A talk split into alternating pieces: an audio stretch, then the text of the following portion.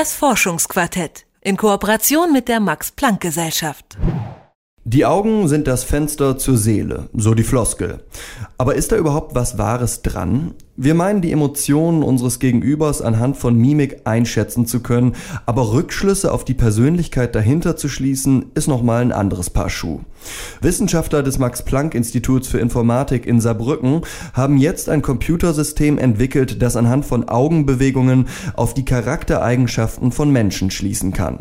Meine Kollegin Lara-Lena Gödde hat mit Andreas Bulling, dem Leiter der Forschungsgruppe, gesprochen und Lara-Lena ist jetzt hier bei mir im Studio. Hi. Hallo. Computersoftware erkennt die Persönlichkeit. Also bei diesem Satz läuft es mir so ein bisschen kalt den Rücken runter. Wie ist es bei dir? Ja, so ging es mir tatsächlich auch. Allerdings konnte mich da Andreas Bulling vom Max-Planck-Institut für Informatik ähm, da beruhigen. Da werden wir gleich auch nochmal drauf eingehen.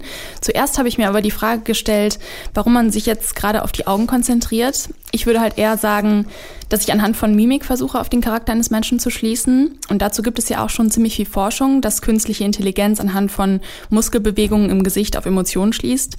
Was jetzt aber neu ist an diesem Perceptual User Interfaces Projekt ist, dass man viel weitergeht und auf Persönlichkeitsmerkmale schließt, die ja tief im Charakter eines Menschen verankert sind. Aber unsere Fragestellung war halt speziell, ob solche Informationen eben in Augenbewegungen vorhanden sind. Und es gab Arbeiten in der Psychologie, wo eben gezeigt wurde, dass Persönlichkeitsmerkmale Einfluss haben auf Augenbewegung. Und unsere Frage war natürlich jetzt in dem Fall dann, können wir den Weg sozusagen zurückgehen? Können wir durch die Analyse von Augenbewegungen Rückschlüsse auf die Persönlichkeit ziehen? Das wurde einfach bisher nicht gemacht und dadurch für uns natürlich eine sehr spannende Forschungsfrage. Konkret heißt das jetzt also, wenn man jetzt mal ein ganz vereinfachtes und plakatives Beispiel nennt, Menschen, die besonders offen oder neugierig sind, bewegen ihre Augen häufiger. Das erkennt das Computersystem dann mit einem sogenannten Eye-Tracker und kann dann mit einer relativ hohen Wahrscheinlichkeit sagen, so, das ist jetzt ein besonders offener Mensch. Und nochmal, das ist ja jetzt ein sehr simples Beispiel, ähm, denn eigentlich ist es immer so, dass da mehrere Merkmale zusammenkommen müssen, die dann auf einen Charakterzug hinweisen. Und damit ahmt das System eigentlich nur das nach, was auch wir unbewusst machen, denn auch wir können aus den Augenbewegungen unseres Gegenübers einen Eindruck über seine Persönlichkeit bekommen. Du hast ja gerade schon gesagt, dass das Ganze auf einer künstlichen Intelligenz basiert. Auf welcher Basis hat man diesen Algorithmus erstellt? Ja, dafür haben sich Bulling und sein Team mit Wissenschaftlern und Wissenschaftlerinnen aus Australien zusammengetan. Die haben nämlich 40 Probanden mit tragbaren Eye-Trackern losgeschickt, die auch mit einer Szenenkamera ausgestattet waren, die quasi das sieht, was die Testperson auch sieht. Und bestimmte festgelegte Merkmale, wie zum Beispiel die Schnelligkeit der Augenbewegungen, wurden dann aufgezeichnet und diese Daten konnten dann Bulling und sein Team zusammen mit den Daten von Persönlichkeitsfragebögen in das System einspeisen. Und das Ganze ist, wie du gesagt hast, ein intelligentes System, heißt also, es lernt dazu. Das klingt nach einem sehr interessanten System, aber 40 Testpersonen als alter Empiriker scheint mir das ein bisschen wenig zu sein. Was meinst du? Ja, das dachte ich mir auch am Anfang, aber tatsächlich ist es so, dass man schon aus so wenig Informationen relativ genaue Aussagen machen kann. Das sagt zumindest Andreas Bulling.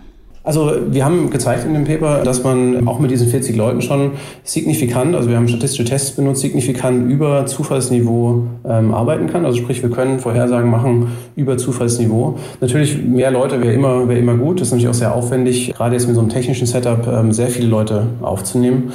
Ähm, aber wie gesagt, selbst mit diesen 40 Leuten konnten wir eben zeigen, dass wir für diese Population Vorhersagen treffen können. Also in Zukunft könnte man das System dann noch präziser gestalten, wenn man einfach mehr Daten sammeln würde. Woran arbeiten die Wissenschaftler und Wissenschaftlerinnen denn noch gerade? Du hast das Stichwort gerade schon genannt. Es geht vor allem um mehr Daten, die man sammeln möchte, um das System genauer zu machen und noch gewichtigere Aussagen treffen zu können. Das hat mir Andreas Bulling so erklärt. Also was auf jeden Fall interessant wird in Zukunft, wir haben jetzt bisher die Vorhersage wirklich rein auf den Augenbewegungen durchgeführt. Also wie gesagt, rein aufgrund der Bewegung der Augen über die Zeit. Und was dann natürlich sehr spannend sein wird in Zukunft, dass man eben auch die Informationen von der Szenenkamera, dass man die Informationen natürlich mitnutzt. Momentan wird die komplett äh, nicht benutzt. Wir haben die Daten natürlich vorliegen und das wird sehr, sehr spannend sein, wenn man äh, zum Beispiel sich vorstellen könnte, vielleicht könnte man auch durch Analyse von äh, Objekten, die der Nutzer anschaut, ähm, dann auch noch bessere Vorhersagen treffen als jetzt rein über die Augenbewegung. Wo erstmal keine Relation, sozusagen man weiß nicht, wo der Nutzer draufschaut, unser System aktuell. Und die Information könnte man natürlich hinzufügen. Und da kann ich mir gut vorstellen, dass da eben doch deutliche ähm, Verbesserungen auch möglich sind in Zukunft. Okay, also mal abgesehen von der rein wissenschaftlichen Erkenntnis, ähm, wie könnte so ein System denn auf eine konstruktive Art und Weise genutzt werden? Welchen Nutzen kann das Ganze im Alltag zum Beispiel haben? Ja, tatsächlich sind wir noch etwa fünf bis zehn Jahre von der praktischen Anwendung entfernt. Aber dann wäre es zum Beispiel möglich, diese Beziehung zwischen Mensch und Roboter effizienter und flexibler zu gestalten. Und ein großes Ziel der Forschung ist es ja nun einfach, ähm, künstliche Systeme menschenähnlicher und damit auch die Interaktion mit solchen Systemen natürlicher zu machen.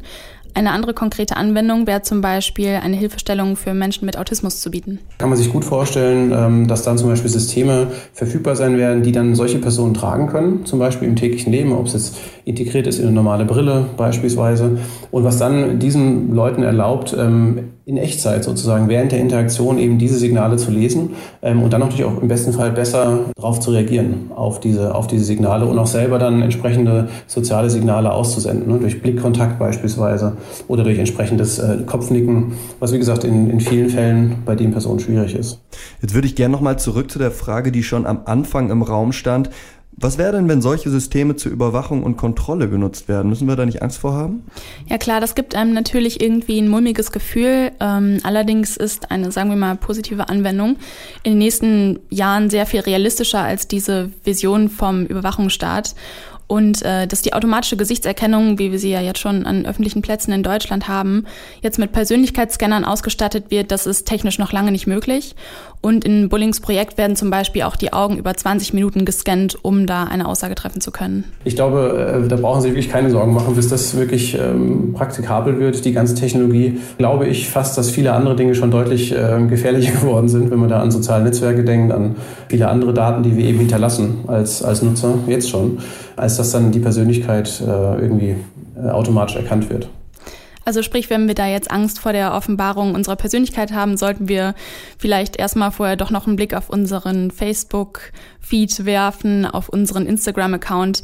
Ähm, was wir da täglich teilen, gibt wahrscheinlich noch viel mehr Aufschluss über unsere Persönlichkeit. Was die Nutzung unserer Daten angeht, haben wir also erstmal andere Sorgen. Forscher des Max-Planck-Instituts für Informatik in Saarbrücken haben ein Computersystem entwickelt, das in der Lage ist, durch künstliche Intelligenz anhand der Augenbewegungen Charaktermerkmale festzustellen. Meine Kollegin Lara-Lena Gödde hat sich mit Andreas Bulling, dem Leiter der Forschungsgruppe, unterhalten und mir das Projekt vorgestellt. Vielen Dank, Lara-Lena. Danke. Das Forschungsquartett in Kooperation mit der Max Planck Gesellschaft.